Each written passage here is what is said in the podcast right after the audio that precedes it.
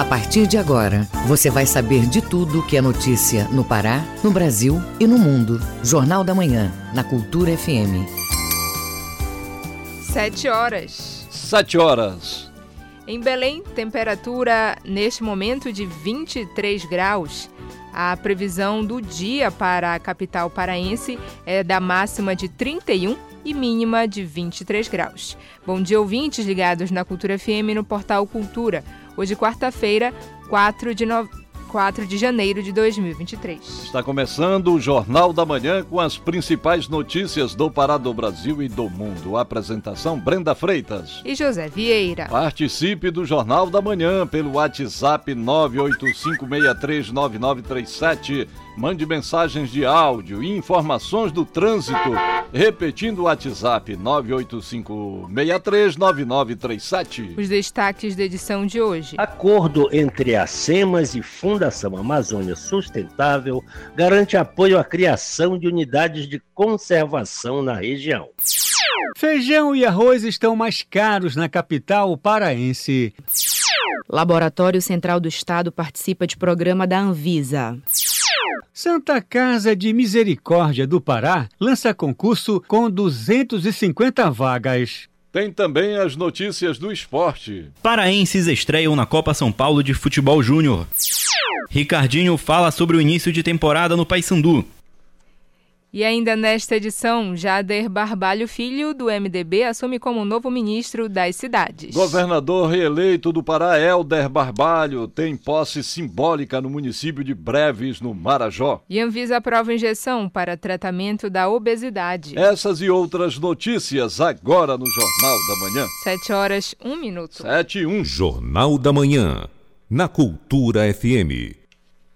Instituto Nacional de Estudos e Pesquisas Educacionais Anísio Teixeira, o INEP, reaplica nas próximas terça-feira, dia 10 e quarta, dia 11, o Exame Nacional do Ensino Médio, Enem.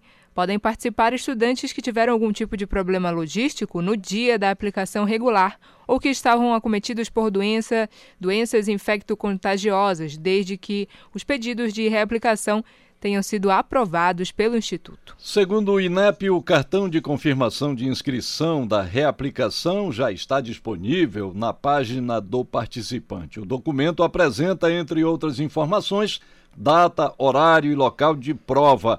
Para visualizar ou imprimir o cartão, é necessário acessar o sistema do Enem com login e senha únicos do governo federal, o gov.br.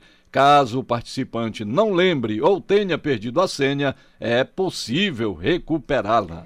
Reino Unido considera ingressar no Fundo Amazônia de bilhões de dólares reaberto pelo presidente Luiz Inácio Lula da Silva para financiar a sustentabilidade na floresta tropical. A afirmação foi feita pela ministra britânica do Meio Ambiente, Agricultura e Assuntos Rurais, Therese Coffey.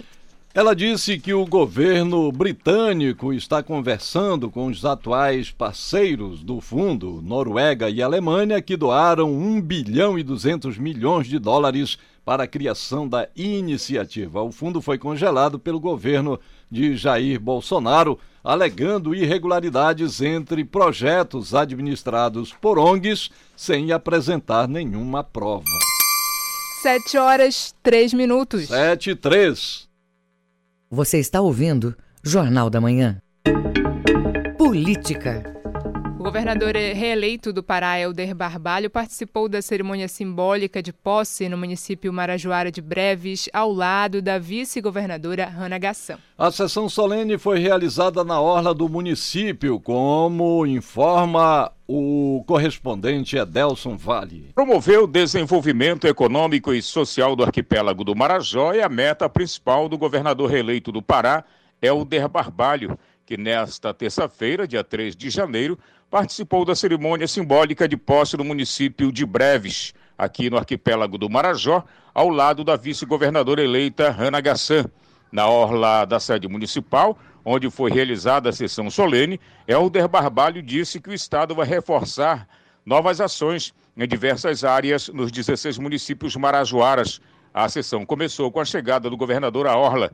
Depois ele passou em revista a tropa. Vamos ouvir o que fala o governador do Pará. Um momento histórico para o Marajó poder estar aqui com muita honra, com muito orgulho, com muita gratidão, tomar posse nesta região, deixando muito claro de que o nosso governo buscará a todo instante atuar para diminuir as desigualdades, garantir com que o Marajó tenha ações, políticas públicas e investimentos que melhorem a vida do povo marajoara. Hoje é um dia de agradecer, agradecer a Deus, agradecer aquilo que fizemos, mas saber e reconhecer que nós temos um desafio enorme e que o Marajó certamente precisa e estará com prioridade na agenda do governo do estado para que com isto nós possamos dar aos nossos irmãos marajoaras melhoria de vida, presença de estado, presença de serviços, qualidade para que as pessoas possam ter um futuro melhor. O governador recebeu a faixa das mãos do mestre de carimbó Artemio Pereira, de Soura, Delson Vale para o Jornal da Manhã. Já em Brasília, nesta terça-feira, dia 3, tomou posse Jader Barbalho Filho, do MDB, como novo ministro das cidades. Confira as informações com Ana Tereza Brasil. Na cerimônia de posse realizada em Brasília, várias autoridades estiveram presentes, entre deputados, senadores, governadores e prefeitos do Pará e de todo o país. O Ministério das Cidades, recriado pelo governo de Luiz Inácio Lula da Silva, fica agora sob o comando do presidente regional do MDB, Jader Barbalho Filho. No discurso, ele destacou que deve se empenhar no resgate do programa Minha Casa Minha Vida. Precisamos reconstruir quase tudo nesta pasta, a começar pelo Minha Casa Minha Vida. Um programa tão importante neste país, reconhecido pela população mas que infelizmente havia sido descontinuado. Todo político, todo gestor público e, acima de tudo, me considero um gestor, quer deixar sua marca de alguma forma. A minha, vocês podem anotar, será a das reconquistas na área social. E nela tem destaque mais do que especial o Minha Casa é Minha Vida. O ministro das Cidades, Jader Barbalho Filho, também ressaltou que a pasta deve priorizar ainda as obras de saneamento básico nos municípios brasileiros. Outra frente muito importante a ser reconstruída são os programas de saneamento básico. Em 2020, foi aprovado o marco do saneamento. Não vamos limitar o investimento privado em saneamento, tenho certeza disso. Ao contrário, vamos incentivar. Mas sabemos que em muitas áreas do país, especialmente nas mais pobres, justamente onde há pouco ou nenhum tipo de saneamento, não há interesse da iniciativa privada em investir. Então, nessas áreas, o poder público precisa agir. Nós iremos agir. O governador do estado do Pará, Helder Barbalho, destacou que o Ministério das Cidades, neste momento, representa a retomada de importantes políticas públicas necessárias ao desenvolvimento do país para que o Brasil possa voltar a discutir a agenda de saneamento, a agenda de destinação dos resíduos sólidos, a agenda da habitação para fazer do programa Minha Casa Minha Vida novamente um impulsionador não apenas de um resgate para aqueles que mais precisam, mas também um impulsionador para o mercado imobiliário, para o mercado de materiais de construção, ajudando a economia deste país, fortalecendo com que a geração de emprego através da construção civil seja um importante alavancador do combate ao desemprego no Brasil. O Ministério das Cidades deve ter cerca de 10 bilhões de reais para o programa Minha Casa Minha Vida, criado em 2009 pelo governo Lula. O programa subsidia a aquisição da casa própria para famílias de baixa renda e facilita condições de acesso ao imóvel para famílias de classe média. Ana Tereza Brasil, para o Jornal da Manhã. Filósofo, advogado e professor Silvio Almeida assumiu o Ministério dos Direitos Humanos e Cidadania. O ministro afirma que vai atuar na defesa dos direitos de toda a população, especialmente das minorias. Acompanhe na reportagem de Sayonara Moreno, da Rádio Nacional. Silvio Almeida tomou posse nesta terça-feira em Brasília como ministro dos Direitos Humanos e Cidadania.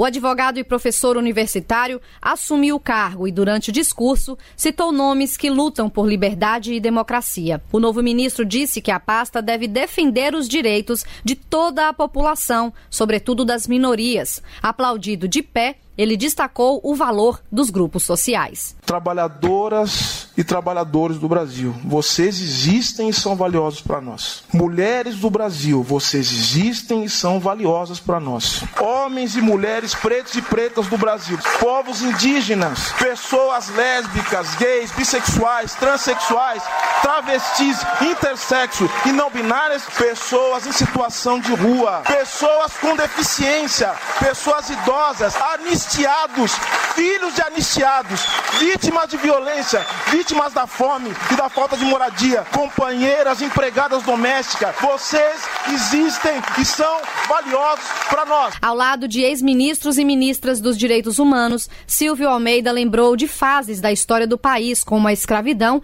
e as perseguições e torturas na ditadura civil-militar. Ao anunciar os novos titulares das secretarias do Ministério de Direitos Humanos e Cidadania, Almeida fez críticas à gestão anterior, cujos atos e decretos serão revisados. Durante o discurso de posse, Silvio Almeida afirmou que vai atuar no combate à violência do Estado. Outro problema que precisamos enfrentar é o número inaceitável de homicídios de jovens, pobres e negros. Mesmo que meu ministério não possua hoje a estrutura para executar diretamente essas políticas nesse sentido, eu quero conversar com meu amigo Flávio Dino e outros companheiros e companheiras ministros para se somar a esse esforço, que deve ser de todo o governo federal. Entre outros compromissos assumidos por Silvio Almeida está a proteção às crianças e adolescentes órfãos da pandemia de Covid-19. Almeida citou as cinco secretarias nacionais que fazem parte da nova estrutura, entre elas a inédita de Direito das Pessoas LGBTQIA.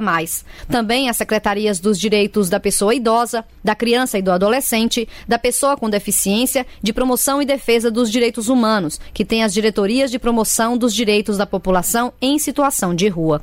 Da Rádio Nacional em Brasília, Sayonara Moreno.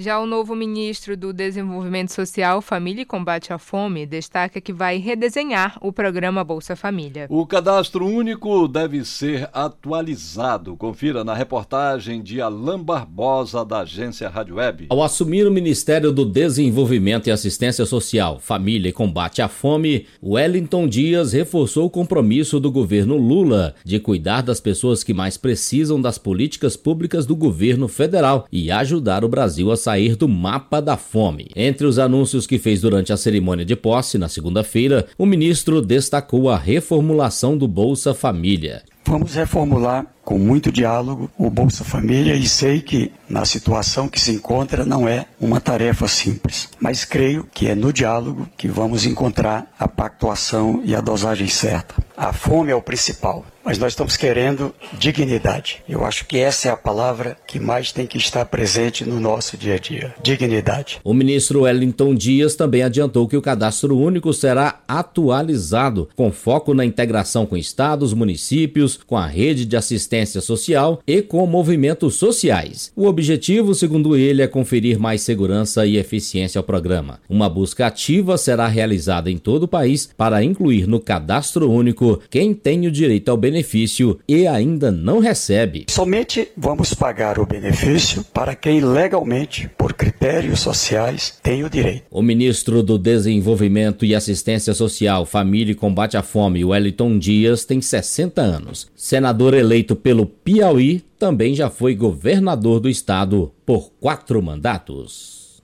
De Brasília, Alain Barbosa. 7 horas 13 minutos. 7 e 13.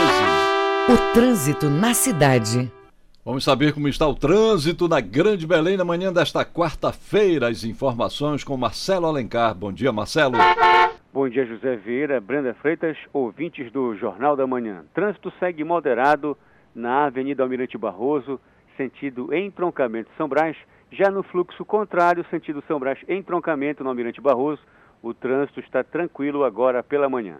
Marcelo Alencar, direto do Departamento de Rádio Jornalismo para o JM. Volta no comando Brenda Freitas e José Vieira. Muito obrigada, Marcelo. 7 horas 14 minutos. 7 e 14. Ouça a seguir no Jornal da Manhã.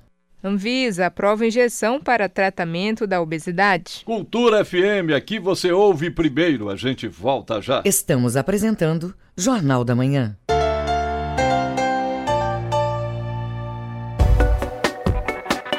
Cultura FM, aqui você ouve música paraense. Está nos mares, na mata profunda, está na cor do céu, nos braços dos rios, o que ficou por viver. Música brasileira. Se você quiser, eu vou te dar um amor desses de cinema. Não vai te faltar carinho. Cultura FM 93,7. Faça parte da Rádio Cultura. Seja nosso repórter.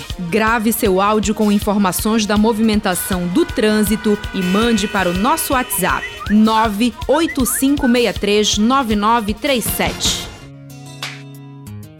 Envelhecer com dignidade e qualidade de vida deve ser o curso normal na trajetória de todos. Os idosos, as crianças e outros grupos sociais considerados vulneráveis precisam de mais atenção e dedicação. O Estado deve fazer o papel de protetor, além de garantir o bem-estar. Mas a sociedade não pode esquecer de incluir, respeitar e tratar de forma adequada a pessoa idosa. Amparo, carinho e gratidão são fundamentais. Cuide e acolha os idosos. Cultura, rede de comunicação.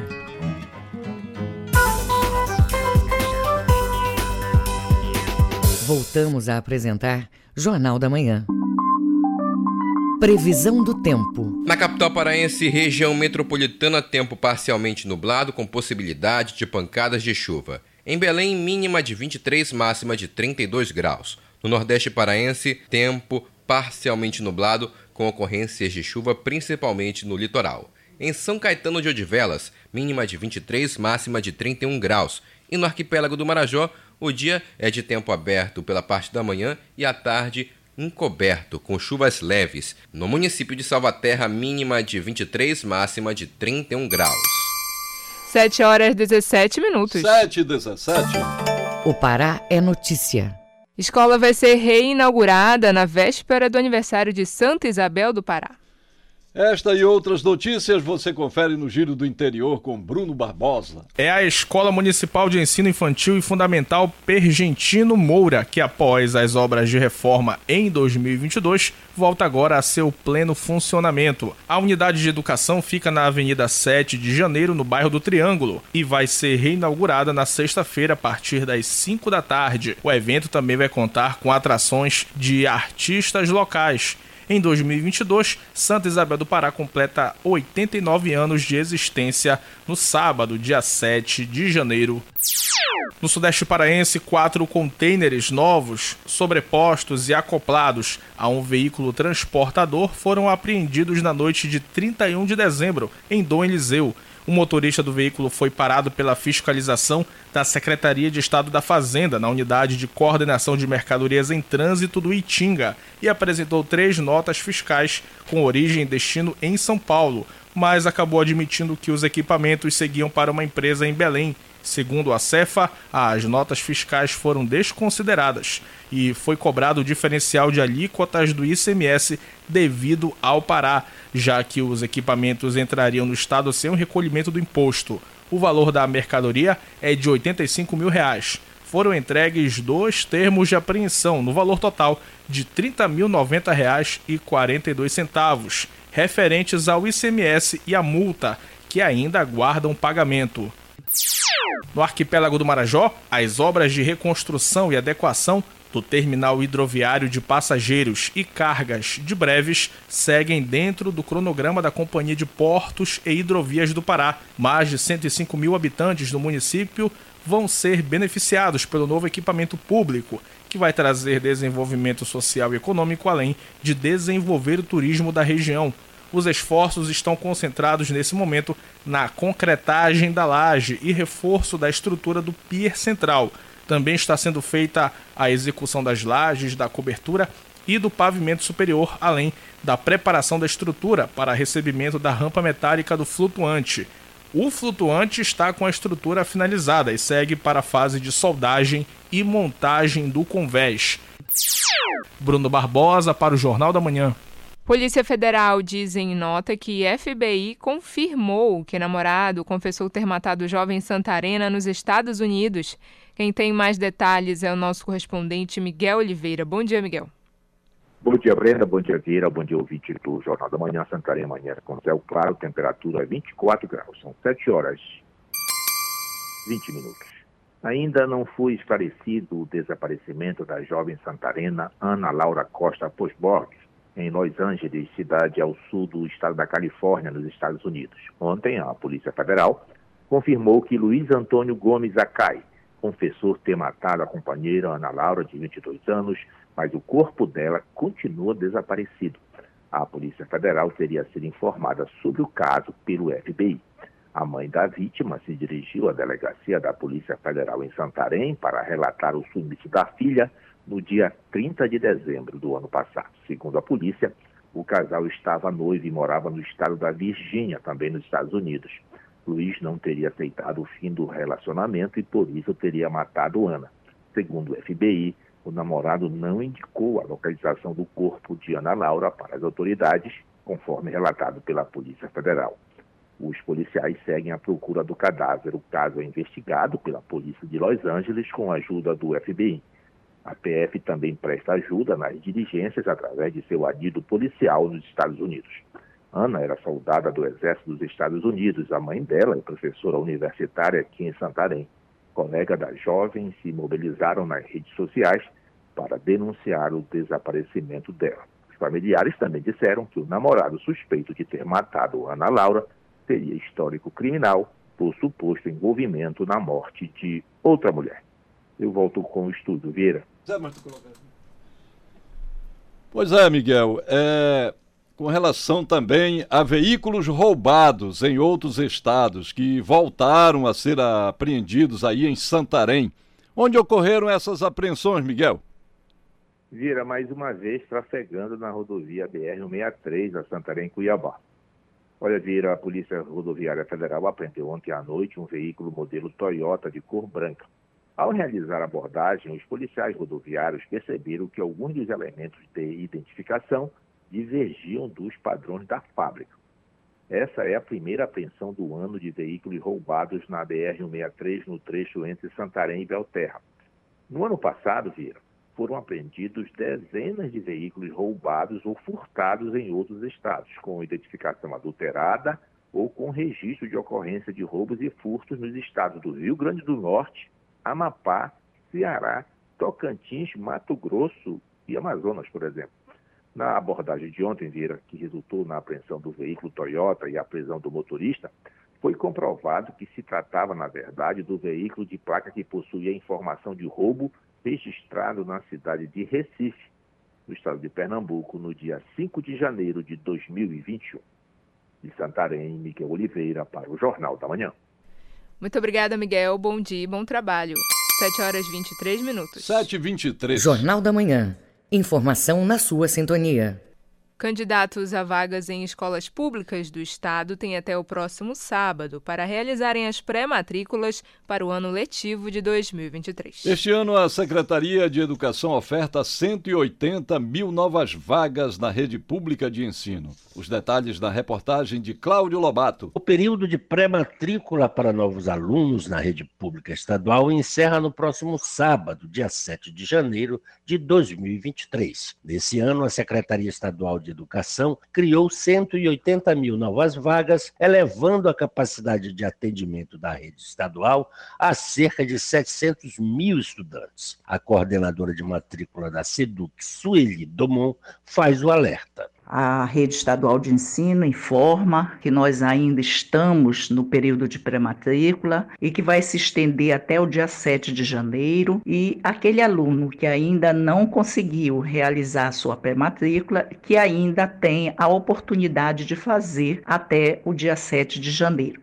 Então, nós alertamos para que não percam este prazo. Estudantes que já estão matriculados em 2002 não devem fazer a pré-matrícula pois a vaga já está garantida e quem quer mudar de escola deve aguardar o lançamento das notas da quarta avaliação para poder solicitar o documento que permite a mudança. Na pré-matrícula, o candidato deve informar o nome completo, data de nascimento, nome dos pais, a escola, o ano ou série e o turno que o aluno vai cursar, o endereço completo, o bairro e o CEP. E quem já realizou a pré-matrícula precisa ficar atento ao novo prazo de confirmação da matrícula, como destaca a coordenadora de matrícula da SEDUC, Sueli Domon. Todos aqueles que realizaram a sua pré-matrícula, que a partir do dia 11 de janeiro vai iniciar um novo momento na rede estadual de ensino, que é o da confirmação todo aluno que fez a sua pré-matrícula até o dia 7 de janeiro, ele vai ter que comparecer no período que foi definido, a partir do dia 11 até o dia 27, e levar toda a documentação para a efetivação da sua matrícula na escola escolhida no momento da pré-matrícula. As pré-matrículas podem ser feitas até o próximo sábado pelo site www.seduc.pa.gov.br www.pt.br, disponível 24 horas por dia, ou pela central de atendimento no 0800 280 0078, de segunda a sexta-feira, das 8 da manhã às 5 da tarde. Os documentos necessários para a pré-matrícula são o original e cópia da certidão de nascimento, certidão do registro civil ou RG, CPF e comprovante de residência atual. Duas fotos 3x4 recentes, carteira de vacinação, comprovante de imunização contra Covid-19 e ressalva ou histórico escolar originais. Cláudio Lobato, para o Jornal da Manhã. Centro Integrado de Inclusão de Reabilitação promove projeto de socialização de pacientes. As atividades lúdicas e fisioterápicas são desenvolvidas por profissionais nas piscinas do espaço. Confira com o repórter Felipe Feitosa. O Centro Integrado de Inclusão e Reabilitação promove a terapia aquática, que são atividades feitas em piscinas acompanhadas por fisioterapeuta, psicólogo, fonoaudiólogo e terapeuta ocupacional. Cada sessão dura 50 minutos, como informa a supervisora de reabilitação do CI, Valéria Gonçalves, que dá outros detalhes. Dentro dessa atividade, o fonoaudiólogo ele vai esperar que a criança solte um babucio, o psicólogo ele está esperando o fortalecimento do vínculo, o terapeuta ocupacional está de olho na questão sensorial e o fisioterapeuta está esperando a questão motora do desenvolvimento dessas crianças. O objetivo é promover a socialização dos pacientes por meio da diversão na piscina. A terapia aquática é apenas uma das atividades desenvolvidas pelo Centro Integrado de Inclusão e Reabilitação, que atende crianças da capital paraense e do interior do estado. As brincadeiras lúdicas e planejadas na piscina são uma forma de sair da rotina, mantendo o progresso dos pacientes, destaca o psicólogo Ícaro Ferreira. Normalmente a gente pensa que a psicologia está isolada dentro de um consultório, trabalhando com umas questões só comportamentais, e a gente tá, esquece que o trabalho também do psicólogo é trabalhar com vínculo. E uma coisa que é fundamental, que a gente, vezes, a gente discute muito pouco no desenvolvimento infantil, na estimulação precoce, que é um grupo de estimulação precoce, é o afeto, é a vinculação parental. Então esse momento ele é fundamental para a gente trabalhar as questões de vinculação, do afeto, do olho no olho, um passo fundamental da estimulação que é poder fazer com os pais terem um momento de lazer com os filhos. Felipe Feitosa para o Jornal da Manhã. Anvisa aprova injeção para tratamento da obesidade. Acompanhe na reportagem de Eduardo Cupertino, da Rádio Nacional. A Anvisa, Agência Nacional de Vigilância Sanitária, aprovou o uso de mais um medicamento injetável de uso semanal para reduzir o sobrepeso e obesidade. O princípio ativo da injeção é a semaglutida, ela é uma substância semelhante ao hormônio GLP-1, que produzimos naturalmente no intestino e que indica para o sistema nervoso a sensação de saciedade.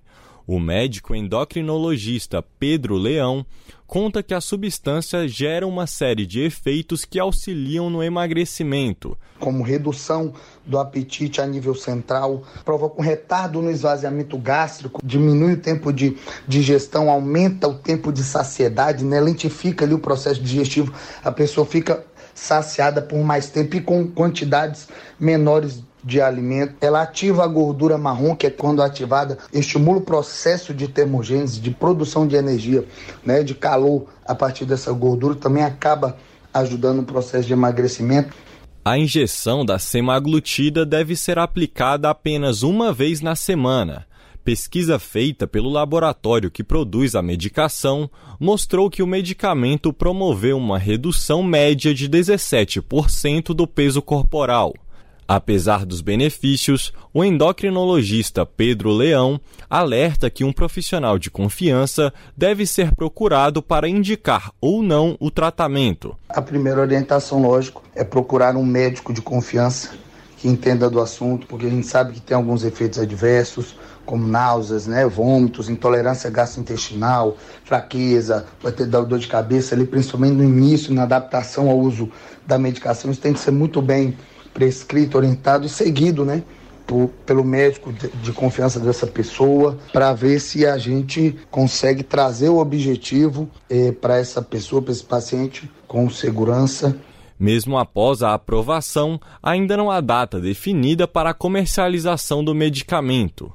Com supervisão de Raquel Mariano, da Rádio Nacional em Brasília, Eduardo Cupertino. 7 horas 31 minutos. 7h31. Ouça a seguir no Jornal da Manhã. Paraenses estreiam na Copa São Paulo de Futebol Júnior. É daqui a pouco aqui na Cultura FM. Não saia daí, a gente volta já. Estamos apresentando Jornal da Manhã.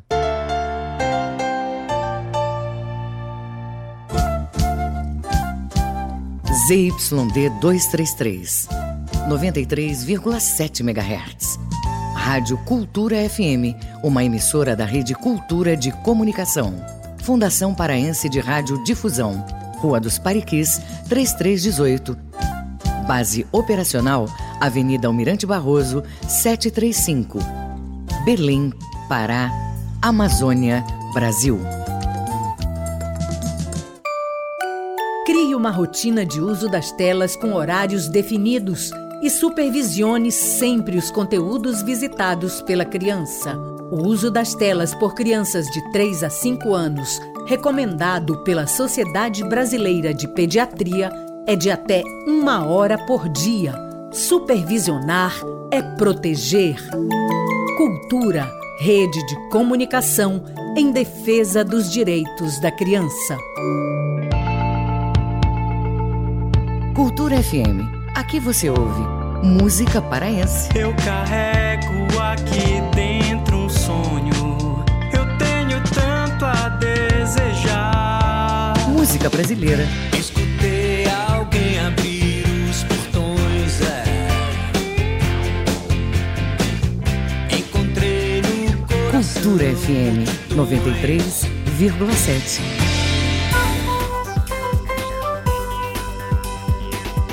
Voltamos a apresentar Jornal da Manhã.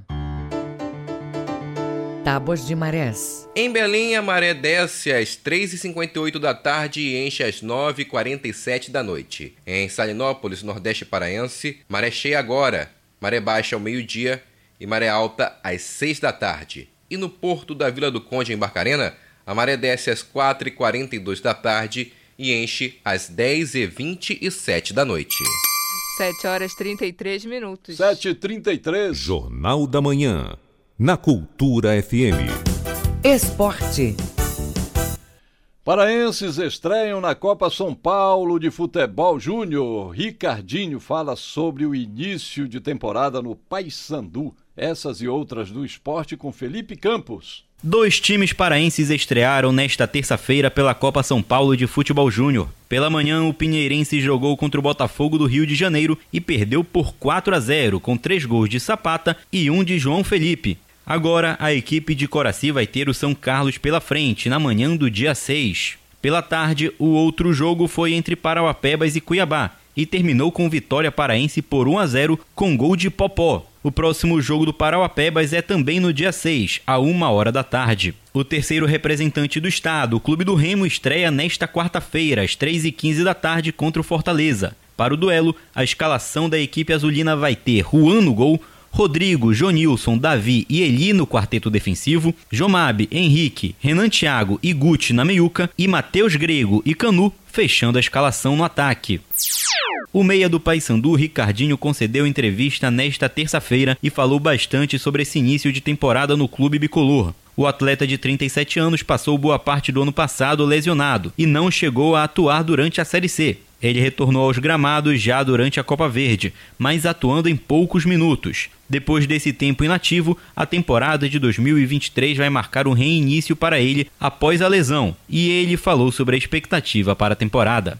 Minha grande expectativa, né, poder estar iniciando uma temporada, podendo performar, me capacitar novamente, desenvolver a minha parte física, podendo iniciar, né. Então, nós vamos ter um tempo aí é, bom para estar tá ganhando essa forma física de novo e com isso também a parte técnica, né? A minha expectativa é que eu possa ah, realmente estar tá em, em boas condições para poder estrear e dar sequência, né? A partir daquele momento onde eu tive a lesão, né? No, em abril, na final do estadual. Além disso, o meia bicolor falou sobre a base do elenco e a diferença com o time de 2022 para o de 2023. No ano passado houve né, esse entendimento que precisaria mudar né, a, a grande maioria né, do grupo e deu certo.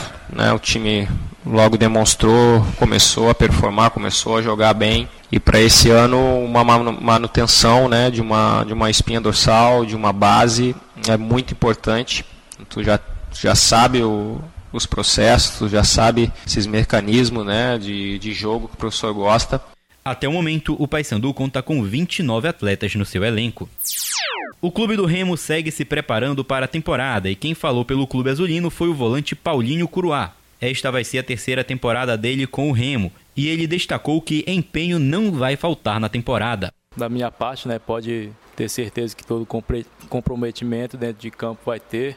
A gente sabe que tem uma temporada aí é, difícil, né, mas estamos formando aí um elenco muito forte. Eu acredito que até o, começo aí do, do estadual vamos estar bem preparado, bem focado aí para essa, essa grande temporada aí que temos pela frente. Além disso, o volante destacou as mudanças no elenco, mas que seguem firme na preparação visando a temporada.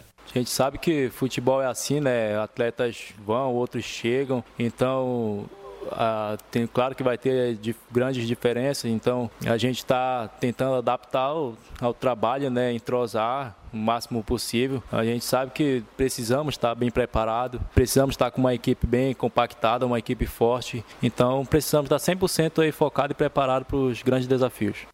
A expectativa é que ele brigue por uma posição no time titular com Uchoa e Pingo para 2023. Com supervisão do jornalista Felipe Feitosa, Felipe Campos para o Jornal da Manhã. E a Federação Paraense de Futebol divulgou uma alteração no horário que vai começar o lançamento do Campeonato Paraense 2023. Agora o evento começa às 6 horas da tarde no Teatro Estação Gasômetro em Belém. Nesta sexta-feira. 7 horas 37 minutos. 7 e 37 Fique sabendo primeiro, Jornal da Manhã, aqui na Cultura FM. Vamos acompanhar agora as informações em destaque nos noticiários internacionais com Cláudio Lobato. O Mundo é Notícia. Os Estados Unidos e a Coreia do Sul preparam uma resposta coordenada e eficaz para uma série de cenários, incluindo o uso de arma nuclear pela Coreia do Norte informou nesta terça-feira um porta-voz do Conselho de Segurança Nacional da Casa Branca. Os comentários foram feitos após o presidente sul-coreano Yoon Suk-yeol dizer que o arsenal nuclear americano já não é suficiente para tranquilizar seu país diante das ameaças da Coreia do Norte. O funcionário americano do alto escalão reconheceu que as ações e declarações da Coreia do Norte são motivos de preocupação crescente. Seul e Washington afirmam que Pyongyang está se preparando para um novo teste nuclear em breve, que seria o sétimo em sua história e o primeiro desde 2017. O repórter Paul Gasnier, da emissora francesa TMC, foi surpreendido pela explosão de um míssil enquanto falava ao vivo direto da Ucrânia nesta segunda-feira. Gasnier reportava os acontecimentos mais recentes do conflito na Ucrânia, na guerra contra a Rússia, quando o míssil caiu e explodiu a poucos metros dele e do cinegrafista. Apavorado, o repórter abaixou rapidamente, correu e saiu de frente da câmera. Nos estúdios, os colegas dos jornalistas ficaram atônitos, olhando para o telão sem saber se os colegas estavam bem. Felizmente, pouco tempo depois da explosão, Paul Gasnier retornou ao vivo e disse que estava bem, apesar do susto. Mais de 100 dias após a morte da jovem iraniana Mahsa Amini pela polícia de costumes do Irã por uso incorreto do véu islâmico, as autoridades iranianas lançam uma nova campanha para fiscalizar o hijab, o véu das mulheres.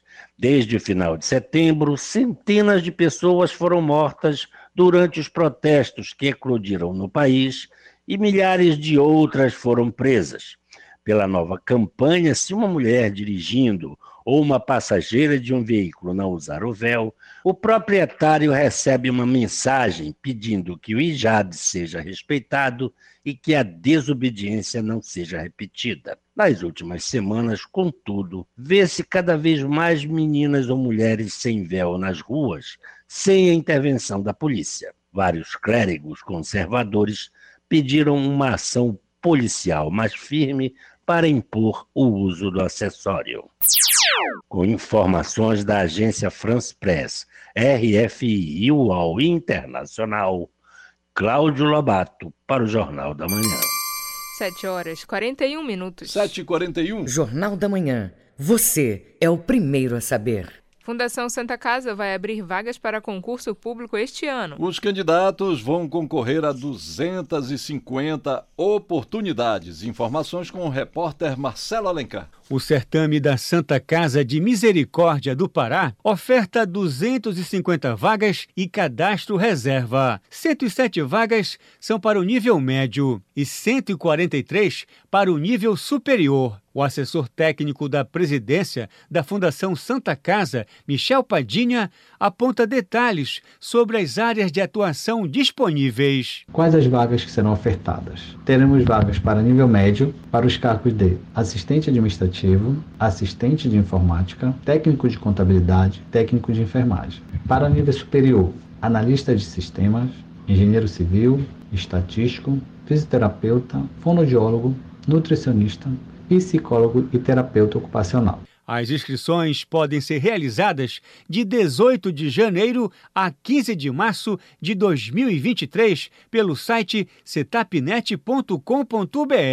As provas vão ser feitas em horários diferenciados na capital paraense, incluindo questões objetivas e discursivas. O assessor técnico da presidência da Fundação Santa Casa, Michel Padinha, destaca a iniciativa. Para médico por especialidades, teremos anestesiologia, cirurgia geral, cirurgia pediátrica, cirurgia plástica, clínica médica, hematologia e hemoterapia, medicina do trabalho, nefrologia, ginecologia obstetrícia, infectologia, ortopedia e traumatologia, pediatria, medicina intensiva, genética médica e reumatologia. O concurso vai ser administrado pelo Centro de Extensão, Treinamento e Aperfeiçoamento Profissional Limitado, CETAP. O edital pode ser acessado no site setapnet.com.br. Marcelo Alencar para o Jornal da Manhã.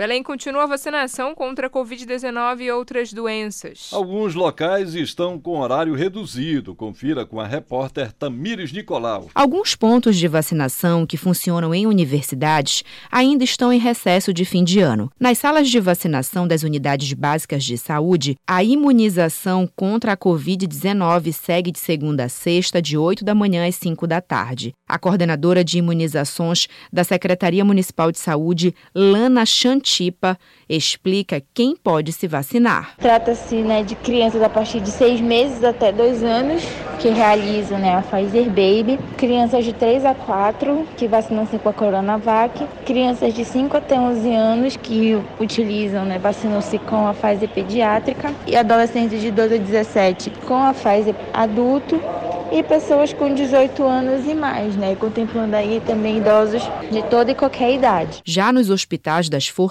Armadas, os pontos de imunização funcionam em horários reduzidos. A SESMA reforça que segue normalmente com a vacinação de rotina dos calendários da criança, do adolescente, das gestantes, dos adultos e idosos. A vacina contra a gripe segue disponibilizada a toda e qualquer pessoa. A pedagoga Elizabeth Mota ressalta que mantém em dia a carteira de vacinação das filhas. Aqui em casa sempre nós tivemos a consciência da importância da vacina eu lembro de que quando eu era criança, a minha mãe sempre me levava para tomar vacina. Sou daquela época também da pistola, né? Eu lembro que eu tomei na escola. Então eu cresci dessa forma e hoje eu faço da mesma forma com as minhas filhas. E sempre eu me preocupei com essa carteira delas serem atualizadas. A Secretaria Municipal de Saúde de Belém informou que foram disponibilizadas para as salas de vacinação os seguintes imunizantes contra a Covid-19. AstraZeneca, Pfizer adulto e Pfizer pediátrica. Tamiris Nicolau, para o Jornal da Manhã.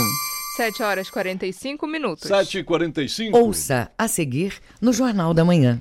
Estudantes do Oeste Paraense são premiados em Olimpíada Nacional de Eficiência Energética. Cultura FM, aqui você ouve primeiro. A gente volta já. Estamos apresentando Jornal da Manhã.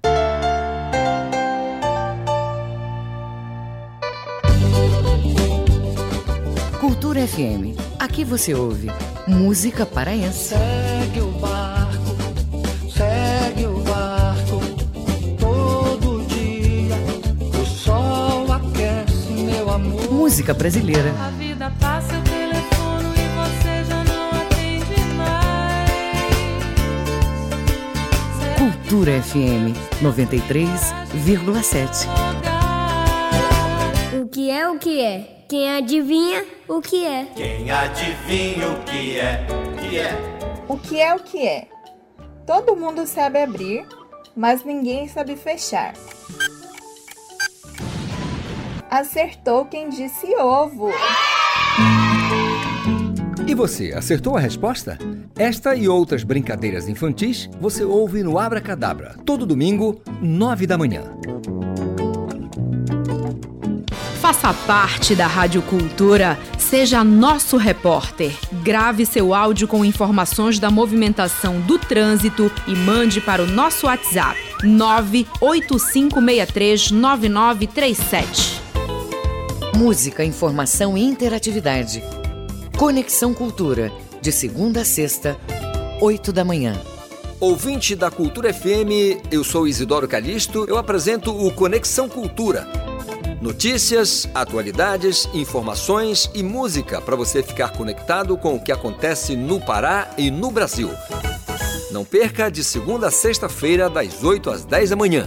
Conexão Cultura.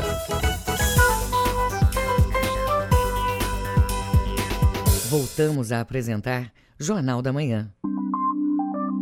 Previsão do tempo. No oeste paraense, céu encoberto em boa parte do período, com chuvas leves a moderadas. Mínima de 23, máxima de 31 graus em Óbidos. No sudoeste paraense, tempo parcialmente nublado, com pancadas de chuva no decorrer do dia. Em Vitória do Xingu, mínima de 22, máxima de 30 graus. E na região sudeste paraense, tempo nublado, com pancadas de chuva à tarde. Mínima de 22, máxima de 31 graus em Ulianópolis. 7 horas 48 minutos. 7 e 48 Jornal da Manhã. Informação na sua sintonia. Acordo firmado entre a Secretaria de Estado de Meio Ambiente e Sustentabilidade e Fundação Amazônia pretende auxiliar a criação de novas unidades de conservação no Pará. A ideia está englobada dentro do Plano Estadual Amazônia Agora. Confira com o repórter Cláudio Lobato. Um acordo de cooperação voltado para o apoio à criação e à implantação de unidades de conservação foi celebrado entre a Secretaria de Meio Ambiente e Sustentabilidade e a Fundação Amazônia Sustentável. A cooperação vai apoiar iniciativas de conservação ambiental, fortalecimento da bioeconomia e prover meios para o desenvolvimento de comunidades tradicionais, povos indígenas e pequenos proprietários de imóveis rurais. O diretor de projetos corporativos da SEMAS, Wendel Andrade, fala dos objetivos da parceria. Que essa parceria com a Fundação Amazônia Sustentável é, uma, é um movimento que a gente tem feito no governo do Pará de ampliar a nossa força de execução a partir da, da oportunidade de trazer parceiros com experiência nas mais diferentes áreas. E a FAS, a fundação, no caso, ela vem para aprimorar, né, para incrementar nosso trabalho de fortalecimento das unidades de conservação. A parceria é válida há 30 meses até junho de 2025. Com este acordo, a CEMAS encerra o ano de 2022 com um total de 79 cooperações realizadas, de acordo com o que orientam políticas públicas, como o Plano Amazônia Agora, que é a grande ação do governo estadual para combater o desmatamento e promover a economia sustentável na região. O diretor de projetos corporativos da SEMAS, Wendel Andrade, detalha. O Plano Estadual Amazônia Agora é a grande política pública do estado do Pará na área de meio ambiente e desenvolvimento, até pelo menos, diria, o ano de 2036 que é para onde ela se lança em relação ao cumprimento do objetivo central, que é a eliminação, né, a neutralização da emissão de gases de efeito estufa. No, no Pará, para o setor de uso da terra e florestas. Para conhecer e entender cada uma das cooperações celebradas pela SEMAS, visite o site www.semas.pa.gov.br. Acesse o menu Transparência Pública, em seguida o botão Rede Institucional de Parcerias, RIP. Lá o usuário terá uma visão geral das cooperações celebradas e em negociação e poderá baixar os documentos sobre cada uma delas. Cláudio Lobato, para o Jornal da Manhã.